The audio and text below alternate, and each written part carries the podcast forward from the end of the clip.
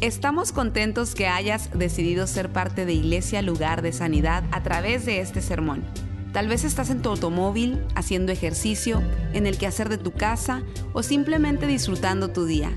Es nuestra oración y nuestro deseo que tú recibas lo que Dios tiene para ti. Si te es posible, te recomendamos que tomes notas de lo que Dios te hable el día de hoy.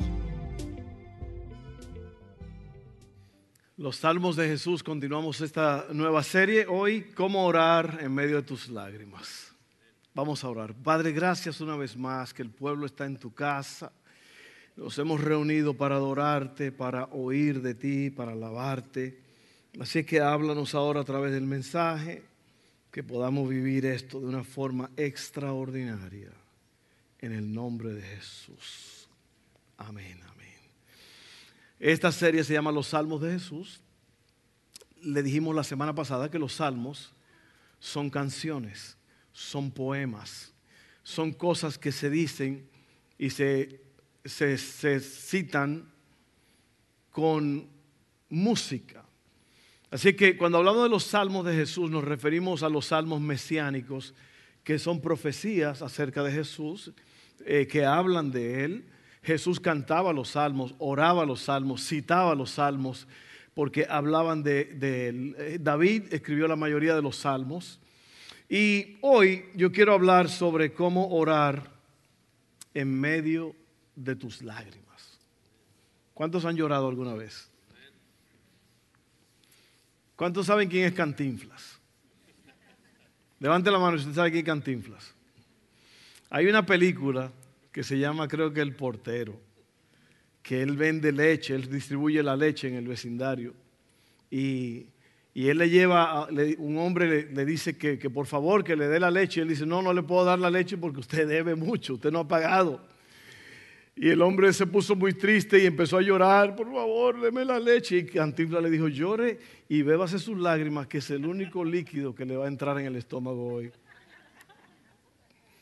Lágrimas. Ahora, mire, yo le voy a hablar un poco sobre las lágrimas, que una información muy divertida sobre las lágrimas que a lo mejor usted no conocía.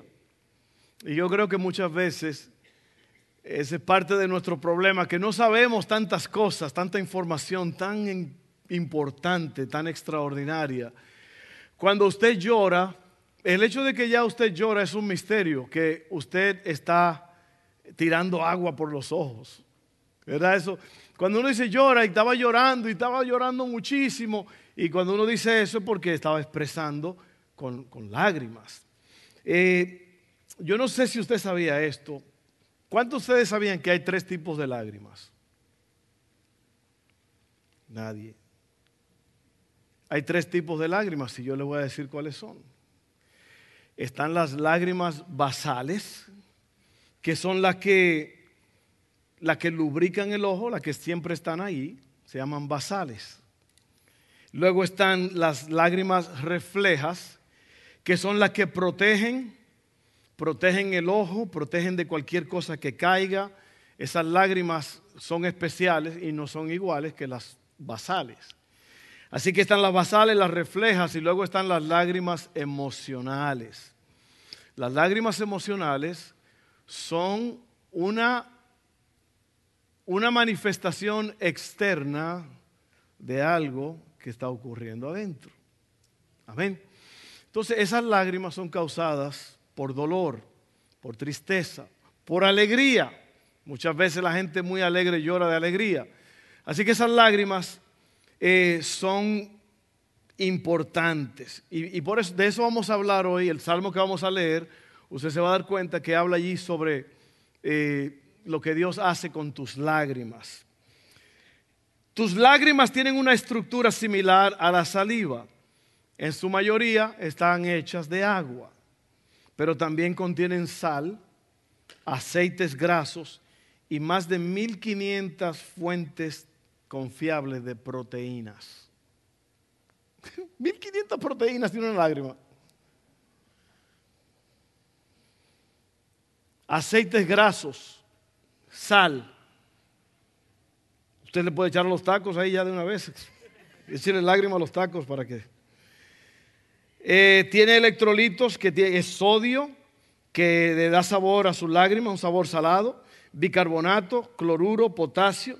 Las lágrimas también contienen niveles más bajos de magnesio y calcio. Junto con estas cosas forman tres capas diferentes en tus lágrimas. La capa mucosa, es más fuerte, mantiene las lágrimas adheridas al ojo para que las lágrimas no se, el ojo no se le seque. La capa acuosa, la, más gruesa, hidrata el ojo, mantiene alejadas las bacterias y protege la córnea.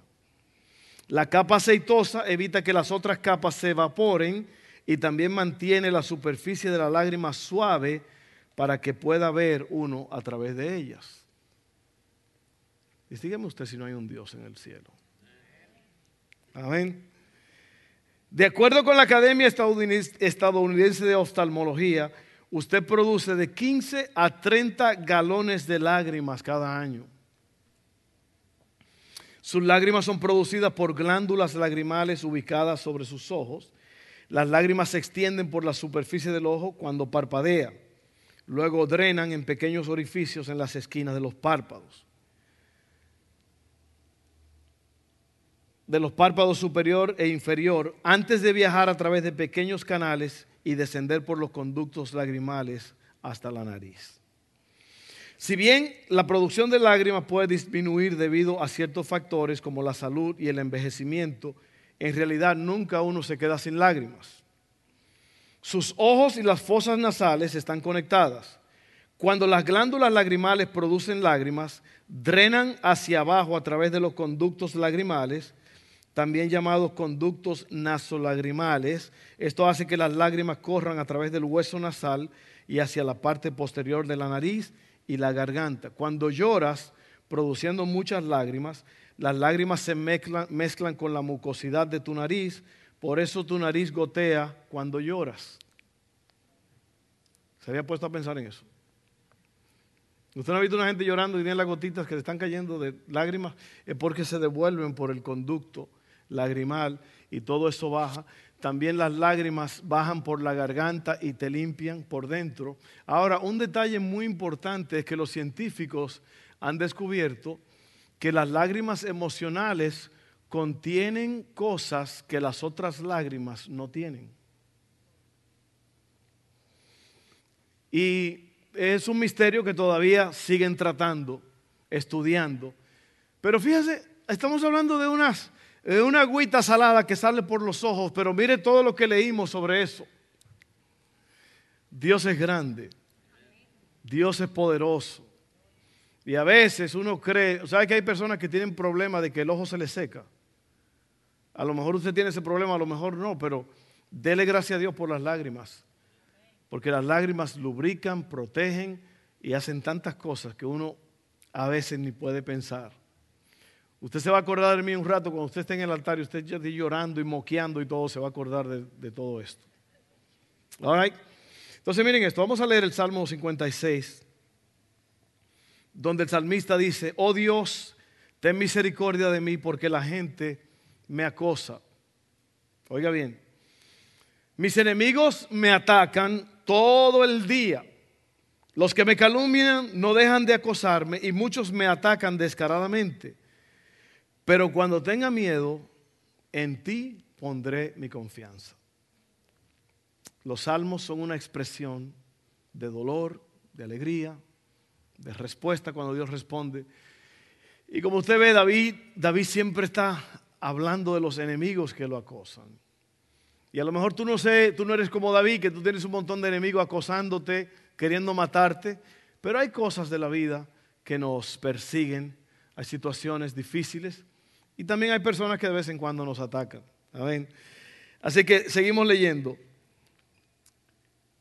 Alabo a Dios, verso 4, por lo que ha prometido. En Dios confío. ¿Por qué habría de tener miedo? ¿Qué puede hacerme? ¿Qué pueden hacerme unos simples mortales? Siempre tergiversan lo que digo, se pasan el día tramando cómo hacerme daño, se juntan para espiarme, vigilan cada paso que doy, ansiosos de matarme. No permitas que estos malvados se salgan con la suya. En tu enojo, oh Dios, derríbalos.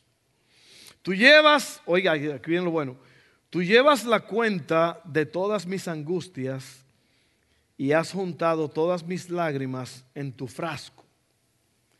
Has registrado cada una de ellas en tu libro. Mis enemigos emprenderán la retirada cuando yo clame a ti por ayuda. Una cosa sé, Dios está de mi lado. Alabo a Dios por lo que ha prometido. Sí, alabo al Señor por lo que ha prometido. En Dios confío. Otra vez vuelve y dice la misma cosa. ¿Por qué habría de tener miedo? ¿Qué puede hacerme, qué pueden hacerme unos simples mortales?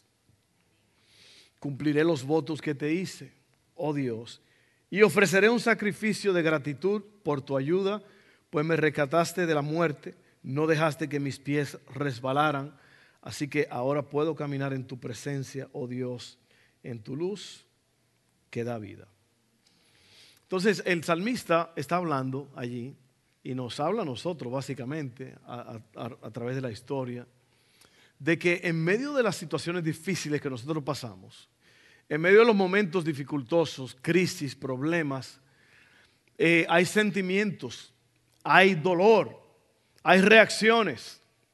¿Sabe que ayer yo, iba saliendo de la tienda de Lowe's y me, pegué aquí en, enfrente, en la pierna? Y usted sabe que esos golpes duelen muchísimo.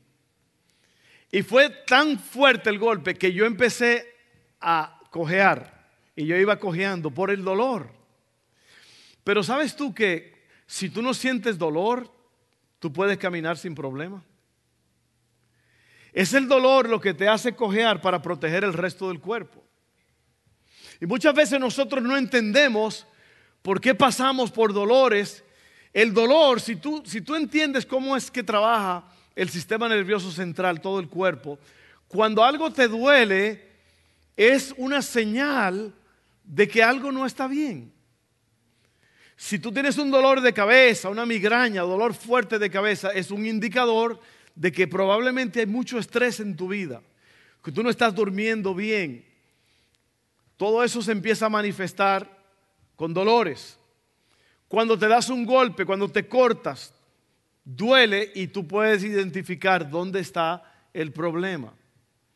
muchas veces nosotros rechazamos, no queremos el dolor, pero el dolor es un indicador de que algo no está bien o que algo simplemente eh, te está pasando. Ahora, tres cosas que te quiero decir rápidamente. Número uno, Dios conoce tu dolor. Dios sabe lo que tú, lo que tú estás pasando. Cuando tú te acuestas con lágrimas en los ojos, Dios sabe. Dios entiende. Dios está consciente de todo eso. Muchas personas piensan que no, que a Dios no le importa, que Dios no está allí. Pero Dios sí está allí. Dios conoce tu dolor. Número dos, te quiero decir que tu dolor no es en vano. A veces nos pasan cosas y nos quejamos, nos lamentamos, decimos, ¿por qué Dios permite que nos pase esto? Sin embargo, Dios se está moviendo a través de ese problema, a través de ese dolor, te está enseñando cosas que van a ser dos cosas. Te van a enseñar a ti la fidelidad de Dios el amor de Dios se va a revelar en medio de esa crisis. Y número dos, tú vas a poder ayudar a alguien más con esto. Porque cuando tú estás en dolor, a lo mejor alguien más va a entrar en ese dolor, en esa crisis que tú ya pasaste, y ahora tú puedes ayudar a otras personas. Entonces, Dios no solamente conoce tu dolor, Dios, tu dolor, perdón, no es en vano. Tu dolor no es en vano. El dolor identifica el problema y tú vas a poder ayudar a otros. Y por último, Dios se va a glorificar en medio de tus lágrimas. ¿Qué quiere decir esto? Usted oyó que David, el salmista, dijo que el Señor mantiene un récord. Si usted lee el Salmo 139, dice también que el Señor tiene en un libro guardado todo el récord sobre la vida de él sobre la formación de David, cómo David fue formado en el vientre de su madre. Dice que hay un récord. Y yo quiero decirte, mi querido amigo hermano, hermana, que Dios tiene récord de todas las cosas que pasan en la tierra, especialmente de las cosas que te pasan a ti individualmente. Voy a devolverme ese salmo para que usted entienda cómo trabaja esto. Otra vez, dice así, oye, oye, tú llevas la cuenta de todas mis angustias y has juntado todas mis lágrimas en tu frasco. ¿Qué te dije? Que Dios conoce tu dolor. ¿Te lo dije o no? Dios conoce tu dolor, Dios tiene tus lágrimas guardadas en un frasco, Él lleva una cuenta. Has registrado cada una de ellas en tu libro, lo cual me indica a mí que cuando a mí me duele, a Dios le duele. Y en medio del dolor, tú tienes que aprender. Dios te está enseñando. Así como trabaja el asunto. Mire, es la única forma que uno va a entender en esta vida, es a través del dolor a través de las situaciones difíciles que uno pasa. Todo el mundo pasa por problemas, por dolores y por circunstancias. Así que no, no, no rechace el dolor. No, todos, dice la Biblia, que todos pasamos por pruebas. Todos vamos a pasar dificultades. Lo importante es que Dios conoce ese dolor. Tu dolor no es en vano y Dios se va a glorificar en medio de ese dolor en medio de esas lágrimas. Dios va a hacer algo que te va a dejar asombrado. El llanto no, no, va a tardar mucho. El llanto viene en la noche, pero en la mañana viene la, la alegría. Eso dice la Biblia. Amén. Así que no rechaces el dolor. No lo rechaces. Pasa por él Deja que Dios se glorifique. ¿Verdad que suena raro esto, verdad? Porque si tú tienes dolor, tú vas al doctor, el doctor inmediatamente te va a dar un analgésico, te va a dar algo para, para combatir el dolor. Y tú sabes bien que un calmante, eso es lo que es, nada más calma, pero no resuelve el problema. Cuando tú te tomas un calmante, tú estás calmando el dolor, pero no estás resolviendo el problema. Hay personas que tienen dolor por el estrés, y por la falta de descanso, por la falta de dormir. Tú te puedes tomar todas las pastillas del mundo, pero al final del día vas a tener que empezar a desestresarte. Amén. Haciendo que lo que el salmista dijo, confío en ti. No me importa lo que me haga un simple ser humano. Usted tiene que poner su confianza en Dios. Usted tiene que creerle a Dios. Usted tiene que descansar en Dios. La Biblia dice, por nada estéis afanosos. Una versión más moderna dice, no se preocupen por nada. Y mire, yo estoy viviendo eso. Yo estoy viviendo eso. Yo, yo no voy a vivir una vida de estrés ni de nada de eso. Un hombre fue a un psicólogo y le dijo, me sueño toda la noche. Dos más uno. Dos más uno, doctor. Toda la noche, dos más uno. Y el doctor le dijo, es tres.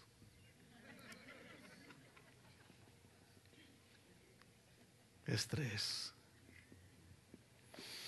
¿Por qué? Porque estamos tratando de complicar la vida en vez de... Bueno, metemos en más cuentas, en más crédito, en más problemas. Y ahora hay que buscar más trabajo, hay que trabajar más horas, menos tiempo con la familia porque queremos, queremos y queremos. No, no, no, no. Yo no estoy en ese, en ese asunto ya. Yo estoy deshaciéndome de cosas. Deshaciéndome de cosas. Yo quiero vivir una vida de paz y de tranquilidad. Mire, usted como cristiano tiene que disciplinarse. Nadie que no se disciplina no va a llegar lejos para nada.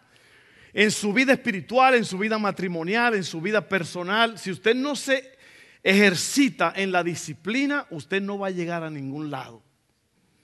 Usted tiene que disciplinarse. La palabra disciplina quiere decir eh, que uno, uno que sigue, perdón, la disciplina es pagar un precio, pagar un precio para poder obtener algo mejor. Y uno tiene que disciplinarse. El cristiano tiene que pasar tiempo con Dios y orar, aunque no quiera, aunque no lo sienta, tiene que ir a orar, tiene que ir a leer la Biblia. Yo lo hago. Yo no le estoy hablando a ustedes de algo que yo no hago. Si usted quiere tener un cuerpo en, orden, usted quiere dormir bien en las noches, usted quiere tener buena circulación, usted quiere tener un corazón sano, una mente sana, usted va a tener que ejercitarse, va a tener que hacer un ejercicio, va a tener que comer bien. Más del 93% de las enfermedades vienen por lo que uno come. No me miren así con cara de caldo frío, ¿eh?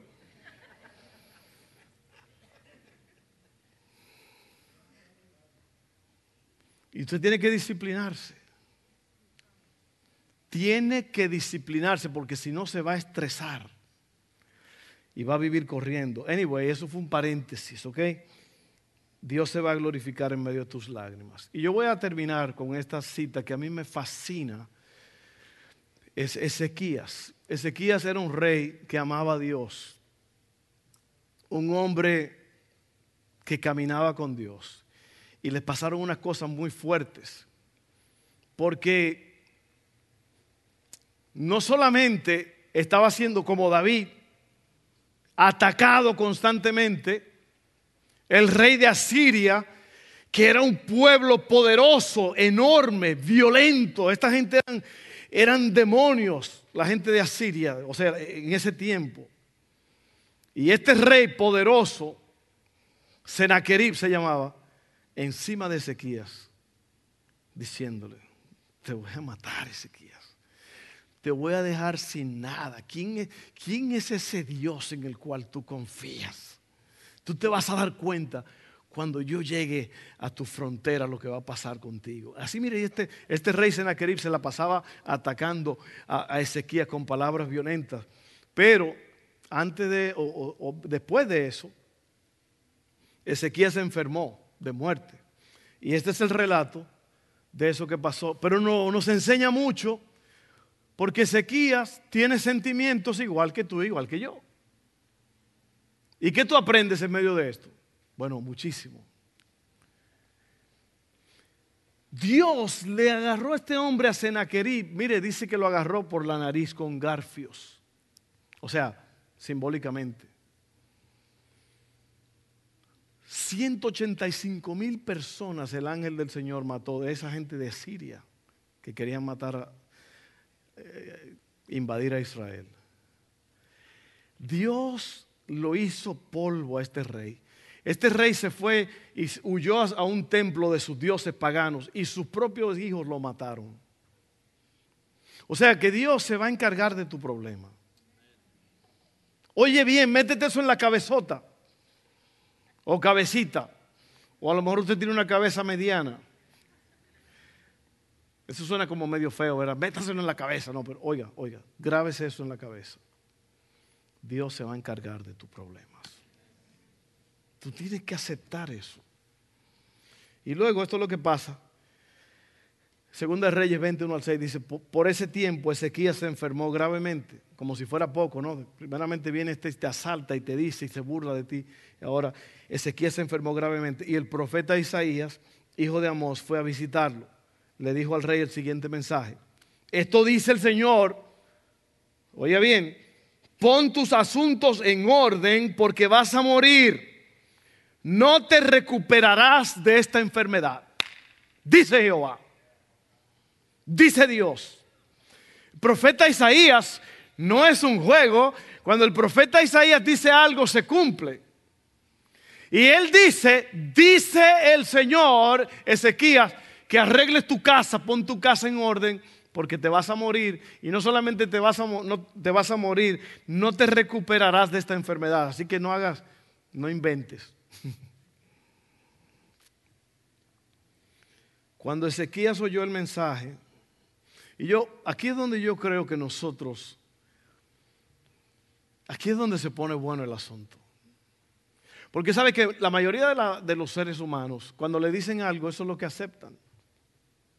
Y mucha gente, en vez de vivir la vida al máximo, solamente aceptan lo que la vida le tira.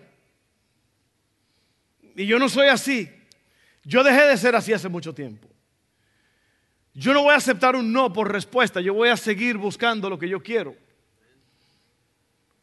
O sea, si es para mí, si es de Dios. Y hay personas que son muy pasivos. La palabra pasivo quiere decir que se quedan así, que no hacen nada.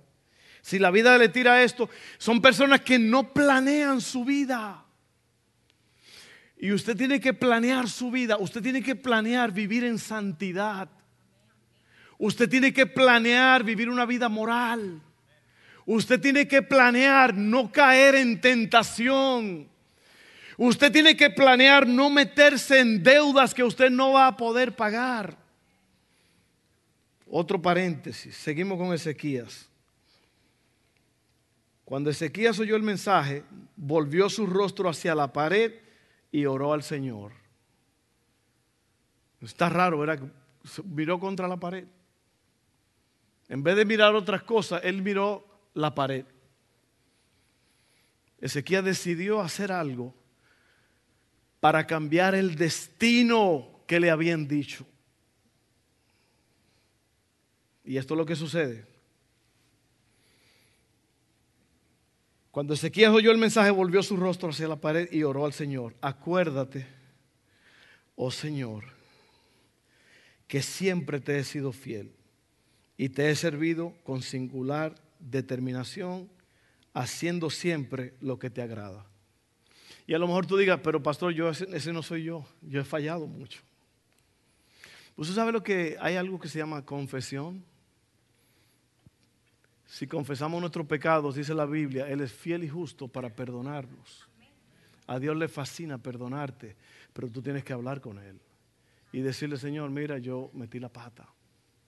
O vamos a decirlo de un buen, metí las extremidades inferiores. Hable con Dios. ¿Ok? No se pudra de culpabilidad. Hable con Dios y pídale perdón. Acuérdate, oh Señor, que siempre te he sido fiel y te he servido con singular determinación, haciendo lo que te agrada. Y el rey se echó a llorar amargamente. ¿Qué palabras? El rey. No dice Ezequiel, dice el rey. ¿Por qué? Porque mire, ahí ya no importa quién tú eres, ante los ojos de Dios todos somos iguales. Y el rey se echó a llorar. Y empezaron a salir esas lágrimas que no tienen los mismos componentes de las dos primeras lágrimas. ¿Te acuerdas que te dije? Son lágrimas de sanidad. Son lágrimas de limpieza. Son lágrimas de nuevos comienzos. Son lágrimas de determinación. Señor, no, no, no, no, no, no, no, no, no, no, no, no, no. Acuérdate que yo he caminado, Señor, contigo. Y el rey se echó a llorar amargamente. Sin embargo, antes de que Isaías saliera del patio central, recibió este mensaje de parte del Señor. Parece que todo eso sucedió como rápidamente, o, yo no sé, a lo mejor Isaías se quedó hablando ahí con otro profeta, se quedó hablando con alguien, pero esta, esto sucedió que Ezequiel se estaba hablando con Dios. ¿Cuántos de ustedes saben que las conversaciones íntimas con Dios producen buenos resultados. Dios te oye, Dios se levanta de su trono y obra a favor tuyo. Eso fue lo que Isaías hizo, Ezequías. Ezequías movió el trono de Dios con su fidelidad, con su fe, con su, con su ah, determinación. Yo no me voy a quedar, esto no se va a quedar así, Señor. No, no, no, no. Sin embargo, antes de que Isaías saliera del patio central, recibió este mensaje de parte del Señor. Verso 5, regresa y dile a Ezequías, el líder de mi pueblo, esto dice el Señor. Eh, Dios dijo primero, te vas a morir y no te vas a recuperar. Pero la fidelidad y la determinación de un hombre cambia el universo. Cambia las circunstancias. Y a Dios le gusta eso. Dios está buscando hombres y mujeres que cambien el universo. Que cambien. Alguien dijo por ahí, yo le pido al universo. No, el universo no le pida nada. El universo no habla ni nadie. Lo que tú eres el que cambias el universo. Cuando tú te atreves a pedirle a Dios y a entrar en un pacto con Él y decirle, Señor, tú sabes que yo, yo he caminado delante de ti con disciplina.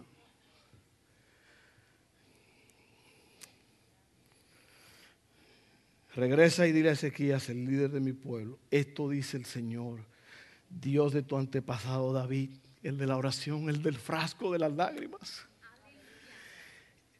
He oído tu oración y he visto tus lágrimas. Voy a sanarte. Y en tres días te levantarás de la cama e irás al templo del Señor, a la iglesia, vas a ir a la iglesia sano. Te añadiré 15 años más de vida y te rescataré del rey de Asiria junto con esta ciudad. Eso fue antes de eso. Defenderé esta ciudad por mi propia honra y por amor a mi siervo David. ¿Qué le parece? Cambiadores de destino. Eh, la vida me dio esto y yo hago esto. No, no, no, mm, mm. no, Señor. Y sabe, eso es lo que pasa, por eso es que la gente te miran a veces con, con desprecio, porque tú te has escapado. Tú te has escapado de las garras. Tú eras de lo que la gente decía, mira este. O la gente decían de mí, de la iglesia, a ese pastor se lo va a llevar la corriente, ese no va a llegar lejos. La gente se reía de mí, se burlaba de mí, de mi familia y de todo. Y, mira esto, y mira aquello, mira, ¿y sabe qué? Yo decidí cambiar el destino yo me aferré a Dios, me aferré a sus promesas y aquí estamos parados hoy. Ay, sí. Aquí estamos parados hoy en victoria con, mire, mire esta iglesia, mire eso. Usted está aquí porque Dios lo trajo a usted, porque Dios nos puso aquí y usted conoce que en esta casa hay unción y hay poder de Dios. Por eso usted está aquí. A lo mejor usted no sabe eso, pero usted está aquí porque aquí hay sanidad. Amén. Areli, aquí hay sanidad en esta casa. Así que mire, decida, decida hoy ser una persona agresiva. No dice la Biblia que solamente los valientes arrebatan el reino. ¿Usted lo que es arrebatar? Es tomar por fuerza. Oiga bien, si hay algo importante en este mensaje es tres cosas. Dios conoce tu dolor, tu dolor no es en vano. Dios se va a glorificar en medio de tus lágrimas. ¿Lo hizo con Ezequías o no? Así que mira, quítate esa ropa de de derrota y pon la frente en alto y decide que tú vas a cambiar las circunstancias. Porque tu Dios va a cambiar las circunstancias. Dios está buscando hombres y mujeres así, que sean atrevidos, que sean disciplinados. Y vuelvo a decir lo que le he dicho ya unas cuantas veces. Ya va a ser un año que Dios me habló fuertemente, me dijo, yo te he llamado y hay ciertas cosas en tu vida que no, no, como que no, no van. Y yo le dije al Señor, yo voy a hacer lo que sea para, para servirte, porque yo he sido escogido y yo voy a hacer lo que tú me estás diciendo que haga. Y una hermana de la iglesia me dijo que estuvo un sueño. Una hermana de los líderes aquí, de fieles, me dijo, pastor, yo estaba orando en ese sueño y el Señor me dijo, dile a Fernando, oiga bien, esa, mujer no me dijo pastor, ni primero me dijo pastor, pero me dijo, el Señor dice, dile a Fernando que Él ya se encargó del problema. Yo, o sea, Dios dice, dile a Fernando que ya yo me encargué de su problema. Cuando Dios, cuando Dios le dice eso a uno, eso es grande. Y en esos días, cosas empezaron a revolucionar en mi vida. Y de ahí fue donde yo le dije a usted que Dios me dijo, tú eres el hombre. O sea, hay muchos hombres y muchas mujeres que Dios está usando. Pero yo voy a responder a ese llamado. Yo soy el hombre que Dios está buscando. Pero para eso hay que determinarse. Usted tiene que salirse del cascarón, de esa vida simple que usted lleva, de solamente... Hay personas que nada más vienen a la iglesia y eso es todo lo que, eso toda la vida espiritual que tienen es eso, nada más que vienen a la iglesia. Pero ellos no están orando, no están buscando, no están invitando gente a la iglesia. La mayoría de ustedes no está invitando gente a la iglesia. ¿Cuándo fue la última vez que tú invitaste a alguien a la iglesia o a tu casa a tomar café para hablarle de Dios? O sea, no caerle encima porque uno tiene que tener sabiduría. Usted no puede invitar a una persona a su casa y de una vez dejarle caer todo el evangelio, Lucas, Marcos, Juan. No. Pero hablarle de, hable de cosas de la vida, deje que Dios lo use. ¿Cuándo fue la última vez? Si usted, si usted estuviera invitando gente a la iglesia, no cabríamos aquí. Así que no, no es cuestión de ñe, Usted no está invitando gente. Hay dos o tres familias que invitan gente todo el tiempo. Son ganadores de almas. La Biblia dice que el que gana almas es sabio. Bueno, vamos a orar. Quédense así, vamos a orar. Padre, gracias. Gracias porque tú conoces mi dolor. Tú estás consciente de mis lágrimas. Dice tu palabra que la guardas en un frasco, que tienes un récord de ellas, porque a ti te duele cuando a mí me duele. Y yo sé que aquí hay personas que se han sentido como que a ti no te duele, pero nosotros nos vamos a concentrar en ti en este momento y vamos a pedirte que te acuerdes de nosotros. Así como Ezequías le dijo, acuérdate Señor, acuérdate, acuérdate, acuérdate. Yo no soy perfecto, Señor. Yo no soy así una gente espiritual, pero tú sabes que yo te estoy buscando, Señor. Yo estoy en el proceso. Ayúdame, ayúdame, ayúdame. Gracias, Padre. Gracias, Señor. Voy a hacer una oración más porque tengo que hacerlo. Es mi deber como pastor hablarles a ustedes de la salvación que viene de Dios. Dios mandó a su Hijo Jesús para salvar al mundo. Y la única el único método de salvación es Cristo. No hay otro nombre bajo el cielo dado a los hombres en el cual podamos ser salvos, excepto el nombre de Jesús. Emanuel quiere decir Dios con nosotros, Jesús el Salvador. Así que yo te voy a dar una oportunidad, si tú nunca has hablado con Dios y lo has hecho el Señor de tu vida, ahora es el momento de hacerlo. Vamos a hacer esta oración juntos. Dígale conmigo a Dios en voz alta. Padre, yo creo en ti. Con mi boca confieso. Con mi corazón creo que Jesucristo es el Señor. Que Él murió y le fue levantado de entre los muertos. Yo creo eso. Y por esa confesión, yo soy salvo. Gracias, Padre, en el nombre de Jesús. Amén.